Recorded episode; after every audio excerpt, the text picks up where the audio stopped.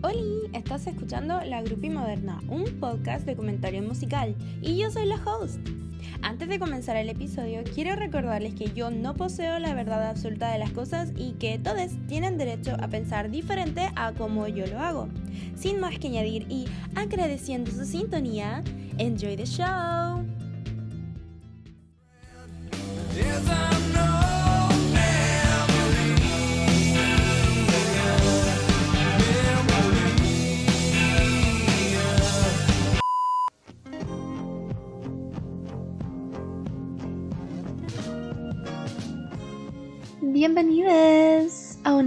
Episodio de la Grupi Moderna. Este es el episodio número 30 y se siente como una especie de renacimiento. Y estoy de vuelta y eso me hace muy feliz. He vuelto después de muchísimo tiempo en las sombras y la verdad es que la única razón por la que no subía ningún episodio era porque no podía editarlos y al grabarlos tenía muchos problemas porque, bueno, básicamente tenía problemas técnicos.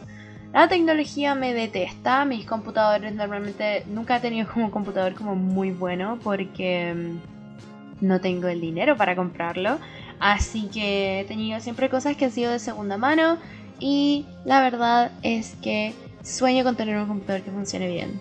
El que tengo ahora no funciona tan bien, pero por lo menos funciona lo suficientemente bien como para dejarme volver a grabar episodios de mi podcast favorito que es el mío, por supuesto, que narcisista. Any case, en estos últimos meses me he encontrado con algunos hábitos que solían gustarme mucho cuando yo era más chiquita, que son la literatura, la jardinería y por supuesto la piratería. He pirateado películas, libros, sobre todo libros, porque como me reencontré con la literatura y he empezado a leer mucho, llevo 16 libros leídos, estamos a 20 de febrero es un día muy especial también. Pero lo del día especial lo dejaremos para más adelante. Ahora me gustaría decir que gracias a todas las cosas que me han pasado en los últimos meses, el tema principal del podcast va a ampliarse mucho. Lo cual no significa que voy a dejar de hablar sobre música, obviamente no, porque adoro la música, es lo único que me hace feliz en la vida, pero teniendo todas estas otras cosas como que voy a intentar intercalarlas quizás porque adoro también la ciencia ficción. He estado leyendo muchas novelas gráficas, me reencontré con mi amor por, por Batman y el mundo de, DC Comics como en general. Y he estado viendo más películas, he estado leyendo más libros, me he estado interesando mucho en plantas, como ya mencioné, me convertí en una plant mom. Ahora mi departamento tiene 12 plantas y planeo tener miles de millones de plantitas para purificar el aire y todas esas cosas porque me gusta también que se vea todo verde. Pero bueno, en fin. Eso por lo menos hasta que vuelvan los conciertos, que va a ser de aquí a 7 mil millones de años más. Así que bear with me, please, porque tenemos para mucho tiempo antes de que vuelvan los conciertos y pueda volver mi, mi fuente de felicidad más grande. Pero enough about me, por favor, porque hoy es un día muy especial, como ya mencioné. Hoy es 20 de febrero. Y el 20 de febrero, bueno, en realidad yo estoy grabando un poco antes, pero el episodio va a salir el 20 de febrero, así que simplemente digamos que es 20 de febrero. El 20 de febrero del año 1967, el mundo recibió en sus brazos de forma muy horrible porque la verdad es que lo trataron muy mal, al igual que a otros artistas. Anyways, Kurt Cobain. Kurt Donald Cobain nació en una ciudad llamada Aberdeen en 1967 y hoy vamos a hablar de él. Ahora, yo sé que se ha dicho de todo sobre Kurt, las cosas buenas, las cosas malas, la vida, la muerte y todo lo que hubo como entre medio. Pero yo para variar quiero dar mi punto de vista porque a pesar de que Nirvana no es mi banda favorita necesariamente, siempre he tenido un soft spot por Kurt y Courtney. Aunque originalmente solo era de Courtney, pero mm, también derivé a una especie de cariño por Kurt Cobain. Quiero aprovechar este momento para decir que si ustedes piensan que Courtney asesinó a Kurt, están muy equivocados y por favor bloqueenme de todas partes porque no nos vamos a llevar bien. Simplemente no nos vamos a llevar bien. Sobre todo si son el tipo de personas que piensan que Courtney asesinó a Kurt, pero que no piensan que el pobrecito Sid Vicious mató descaradamente y brutalmente a su novia Nancy Spungen. Bueno, pero nos vamos a poner a hablar de Nancy Spungen y de Vicious otro día. Hoy nos vamos a concentrar en el señor cumpleañero que es Kurt Cobain. Y bueno, yo la primera conexión que tuve con Nirvana, conexión, ay, qué místico suena eso. Pero la primera vez que yo vi a Nirvana y supe que era Nirvana y lo descubrí fue en, en MTV, en el MTV Unplugged que hicieron. Y yo era muy chica porque obviamente Kurt se quitó la vida el año en el que yo nací, entonces nos fuimos como... no estuvimos vivos en la misma época, así que no es como algo contemporáneo para mí, entre comillas. Pero sí... Me acuerdo haber visto este MTV Unplugged y darme cuenta de que parecía a mis ojos de cabra chica como como un funeral. De hecho, como yo nunca había visto un MTV Unplugged, yo pensaba que estaban haciendo como un memorial a alguien que se había muerto y yo no sabía quién se había muerto. Entonces para mí era como muy extraño. Después me di cuenta de que era un show de una banda, pero para mí esa idea como de mm, flores y, y como las velas grandotas y todas esas cosas, yo pensaba realmente que alguien se había muerto y que estaban en el funeral de alguien.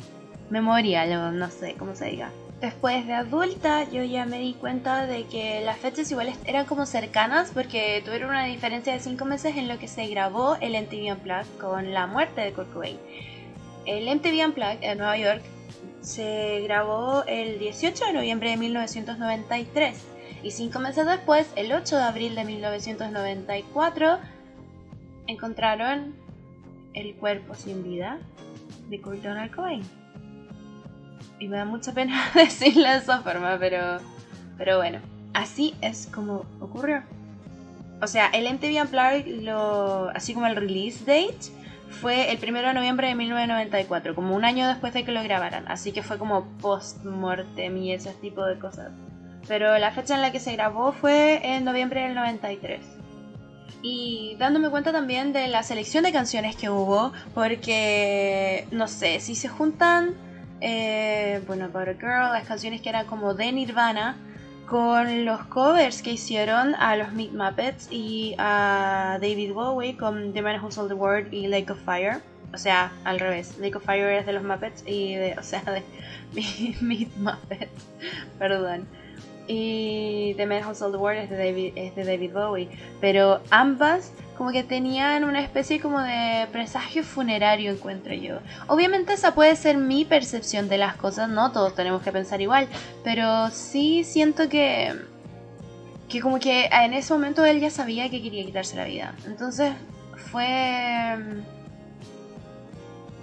de adulta me di cuenta de que cuando alguien vive con depresión toda su vida, planea mucho el cómo va a a quitarse la vida eventualmente.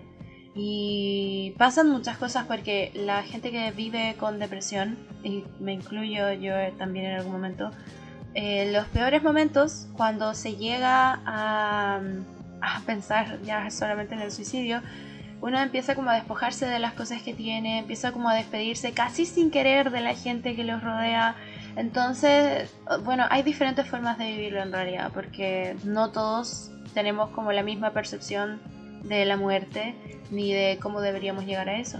Entonces es diferente para todos, pero sí hay como cosas que se repiten, que ya hay como estudios y la gente que estudia, que, o sea, la gente que es como más experta en cosas de psicología sabe un poco más de eso. Yo solo puedo hablar por experiencia propia de las cosas que yo he vivido y que han vivido mis amigos o gente cercana a mí en realidad que ha vivido con eso. Pero no sé, en general vivir con depresión es algo que yo conozco de primera mano, pero también es algo que no solo es personal para mí, porque a mucha gente le puede simpatizar con ello.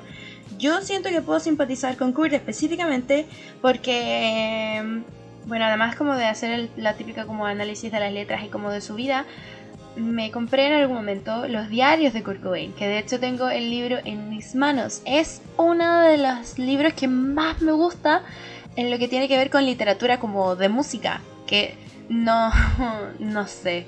Hay diferentes tipos de literatura de música también, porque hay gente que le dice literatura de música solamente a lo que es partituras o teoría musical, pero a mí me gustan mucho los diarios de Kurt Cobain. Y de hecho, quiero leerles Ya, en la, ¿cómo se dice? La transcripción, o sea, no la transcripción, la traducción está en español de España, lo que significa que es como de tío, joder, como que tiene como ese vocabulario diferente al que tenemos nosotros como gente latina. Entonces, para mí a veces leerlo es muy divertido. Por eso eh, tiene como impresiones de los diarios en sí que están escritos en inglés, que esos son los que a mí me gusta leer. Pero ahora voy a leer uno que está en español que a mí me gusta muchísimo. Me han dicho que un artista necesita la tragedia constante para expresar plenamente su trabajo. Pero yo no soy un artista y cuando, cuando en una canción hablo en primera persona, no significa necesariamente que dicha persona sea yo, ni tampoco significa que yo sea un mero narrador. Significa cualquiera o lo que uno quiera, porque cada cual tiene su propia definición de una palabra en concreto, y cuando se habla en el contexto de la música, no se puede esperar que las palabras tengan el mismo significado que en su uso cotidiano, porque yo personalmente considero la música arte, y cuando digo esa canción es arte, no pretendo equipararla con un cuadro, porque pienso que las artes visuales no son ni con mucho tan sagradas como la comunicación oral o escrita, pero no deja de ser arte, y pienso que esta sociedad ha perdido de algún modo el sentido de lo que es el arte. Ese como extracto de texto a mí me gusta muchísimo porque así es como me siento yo y por eso yo siento que también puedo simpatizar mucho con Kurt porque la parte como de leer sus diarios encuentro que los diarios de vida de una persona o por lo menos los míos son algo que son súper personal que yo no espero que nadie los lea hay. Mm, no me acuerdo qué filósofo en algún momento dijo que cuando alguien escribe cualquier cosa, aunque sea lo más privado, es para que otra persona lo lea. Siempre es para que otra persona lo lea. Nadie como que escribe algo esperando que nadie lo vaya a leer. Porque cuando se plasma algo en texto, escrito a mano, en computador, no tengo idea. O sea, en esa época cuando habló este tipo, que no me acuerdo quién fue, no existían los computadores. Pero escribir en texto como a mano que es lo que hago yo con mis diarios, es como para la prosperidad.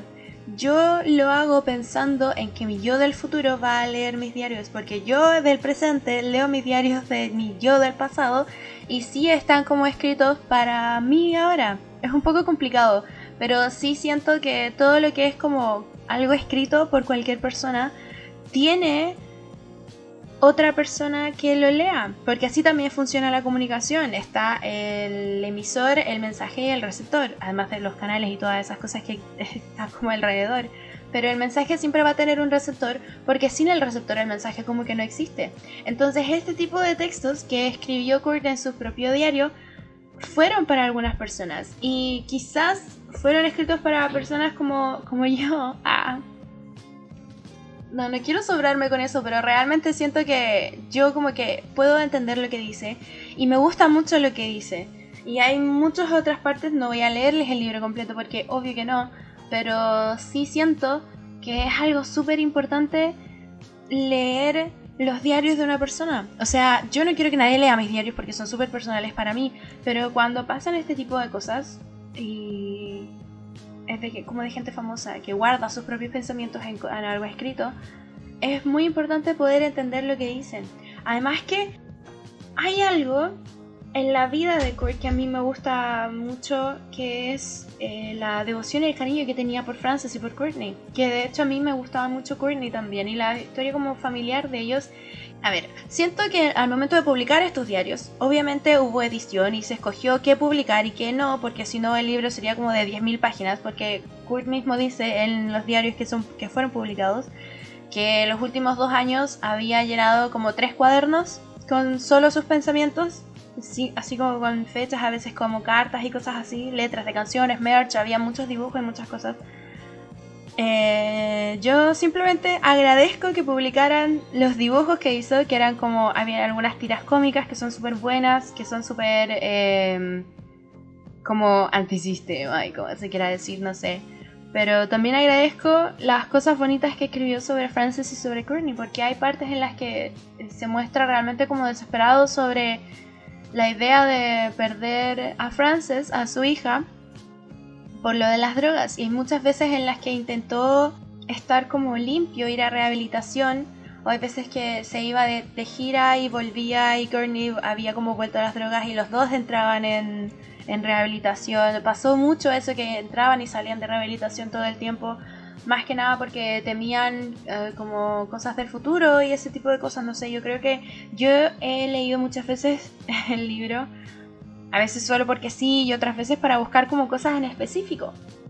Por ejemplo, em, hay, una historia que salió que ahora de hecho ya no hace tanto ruido en internet porque de alguna forma se como que se debunqueó esa historia pero es esta historia entre comillas como sobre abuso con la chica que tenía como síndrome de Down, que él mismo dice que no tenía síndrome de Down. Él cuenta como su versión de la historia. Y después la niña como que lo acusó en el colegio y hubo muchos problemas y él como que casi se mata eventualmente en ese momento. Y después la niña como que quitó los cargos, pero parece, o sea, no sé, hay diferentes versiones porque yo solo conozco la historia que cuenta Kurt porque ella nunca ha salido como directamente como públicamente a decir qué fue exactamente lo que pasó. Y yo no sé cómo se llama ella porque él nunca menciona el nombre ni ninguna de esas cosas. La historia que él cuenta es sobre un momento en el que había decidido cómo suicidarse después de que mm, dice aquí mismo que llegó el epítome del maltrato psicológico que sufría por parte de su madre. Y dice textual, no iba a irme de este mundo sin saber lo que era acostarse con alguien. me, me es un poco extraño, pero en realidad no sé. Y él mismo cuenta en su versión de los hechos de que él había como ido a la casa de esta chica, se había invitado solo a su casa y mm, poco menos que se le había acercado, le había besado y le había dicho, le había así como ofrecido, oye, ¿quieres culiar? O sea, en el libro dice follar porque está en, en español de España, pero no, me hace mucha gracia la palabra follar en realidad. Y dice que ella se metió en su cuarto y ella se desnudó delante de él con la puerta abierta mientras lo miraba y él se dio cuenta realmente de lo que estaba pasando y todas esas cosas y le dio como asco.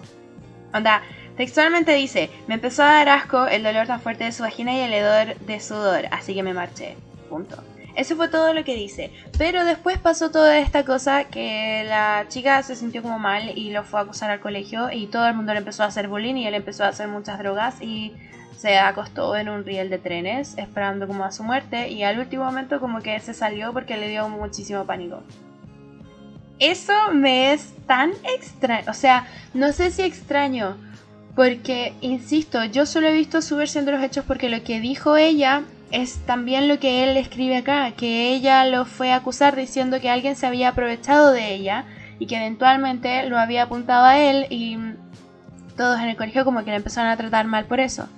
Y él nunca como que se defiende y yo en algún momento pienso que quizás lo que cuenta, volviendo a pensar que los diarios los puede haber escrito con la idea de que alguien eventualmente los leyera, que tal vez sí pasó algo, sí hizo algo y simplemente no lo quiso admitir en su momento como más personal, que era el, momento de escribir sus diarios de vida.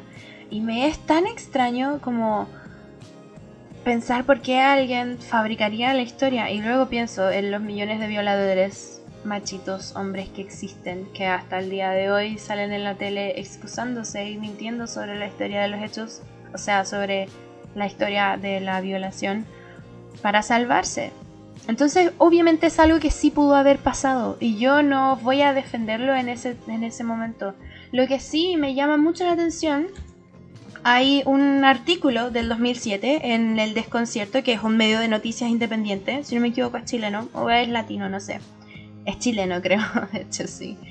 En donde tienen varias citas de Kurt hablando sobre lo horrible que es el abuso y la violación y todas esas cosas. Entonces como que eventualmente él sabía y sabía lo terrible que era. Y de hecho como que quiero leer alguna de las citas. Mira, dice por ejemplo, en una entrevista de 1991 dice que la violación es uno de los crímenes más terribles en la Tierra y sucede cada pocos minutos. El problema con los grupos que se ocupan de la violación es que tratan de educar a las mujeres sobre cómo defenderse.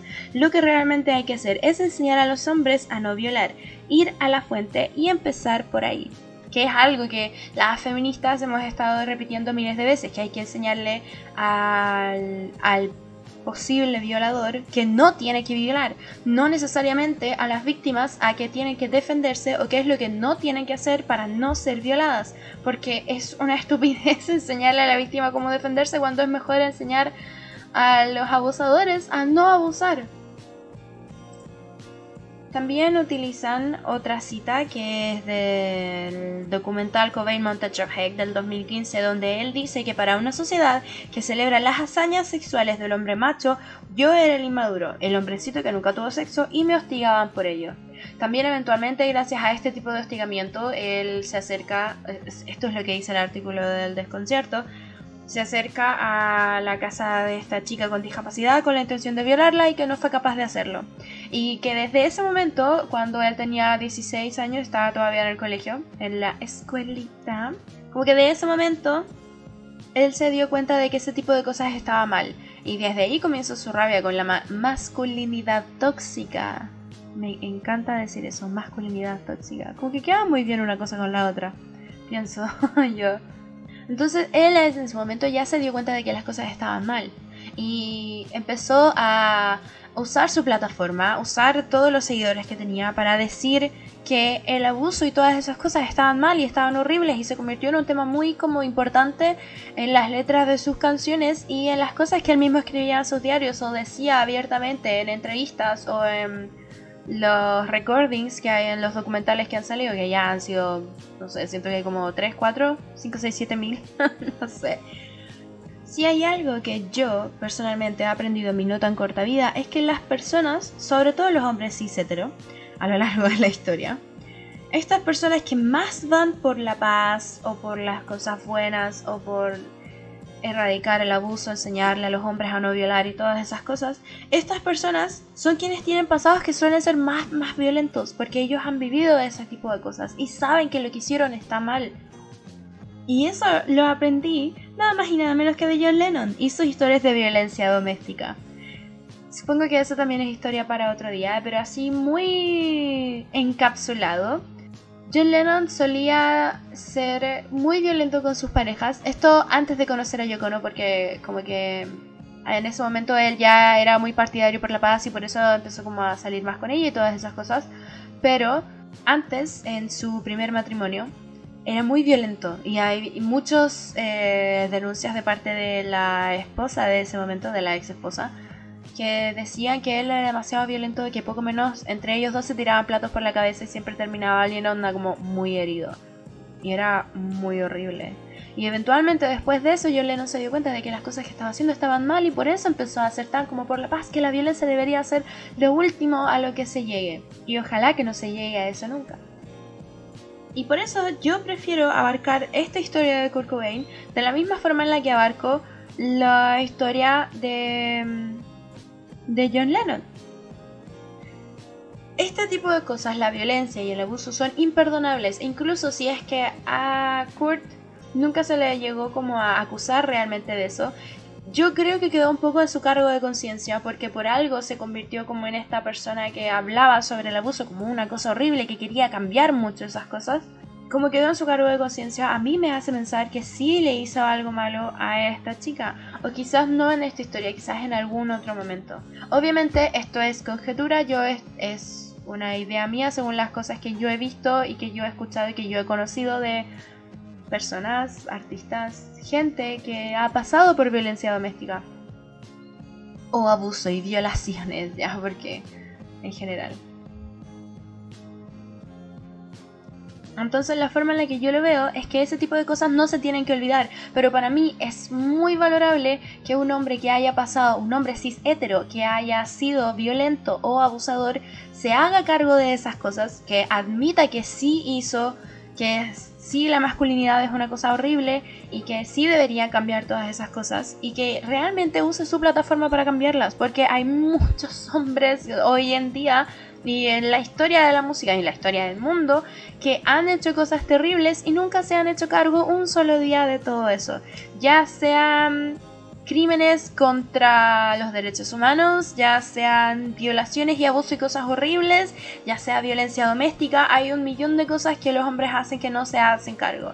Y tampoco es el caso solamente de los hombres, porque hay mujeres que son abusadoras también.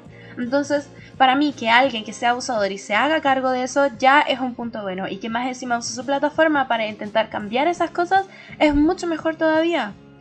Bueno, ese es como mi approach a todo lo que tiene que ver con este tipo de personas. Porque a mí no me gusta, por ejemplo, no sé, yo siempre uso el, el ejemplo de Morrissey, que Morrissey jamás en su vida ha pedido perdón por nada, simplemente dice, no, yo nunca dije esas cosas, yo nunca hice esto, ñe, ñe, ñe, ñe, ñe, ñe.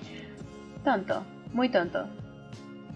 Pero es muy diferente ese tipo de, de actitud con la actitud que tuvo John Lennon y Kurt Cobain. Y bueno, esas han sido mis opiniones sobre el señor cumpleañero Kurt Cobain, que hoy, que hoy día cumpliría 54 años. Sería todo un abuelo, probablemente. A mí sí me gustaría que existieran más personas como Kurt. Hay gente que espera que no, porque, ay, que lo anarquista, que lo pesado, que no sé qué. No me, no me gusta eso.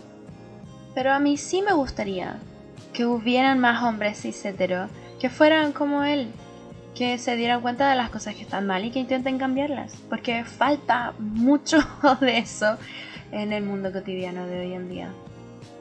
Anda, falta mucho, muchísimo, es una cosa terrible. Pero bueno, hasta ahí llegaría entonces mis opiniones y mi mini celebración, no tengo idea, de la videomuerte de Kurt Cobain y de las cosas que ha hecho que a mí más me han llamado la atención, de las cosas que ha escrito y todo eso. Obviamente hay más cosas que hay en sus diarios como en su mente que quiso escribir que a mí me gustan mucho. Tengo el libro todo rayado como, o sea, no rayado, pero tengo muchos post-it y páginas como dobladitas para, para tener en mente todas las cosas que me gusta que él ha escrito. Porque realmente me gusta mucho. Pero eso ha sido todo. Les, les agradezco mucho por escuchar este episodio. Muchas gracias por volver a prestarme atención después de tanto tiempo en las sombras oculta y todas esas cosas. He estado igual escribiendo en el blog que es grupimoderna.com, así que pueden ir hacia allá. Eh, mis redes sociales en general todas han cambiado a Horror Show, que es como Horror Show, pero en vez de la última W solo una B. Estoy en Twitter así, en Instagram y también en TikTok, que he estado subiendo videitos sobre mi perro más que nada. Así que pueden ir a seguirme a todas esas partes. Yo estaré como atenta, sobre todo a Twitter, que es la red social que más uso.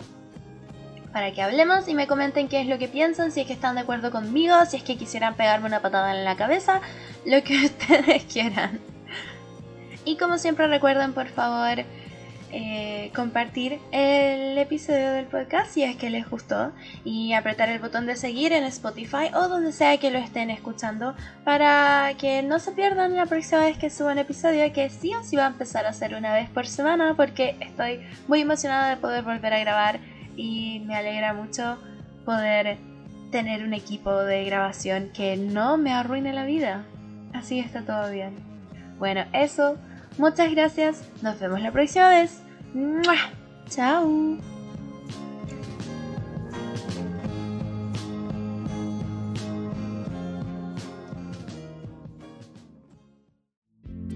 La Grupi Moderna es grabado, editado y producido por mí. La música es creación de Javier Pellet y el logo es creación de Crudo59. Pueden encontrar más del trabajo de ambos en Instagram. Gracias.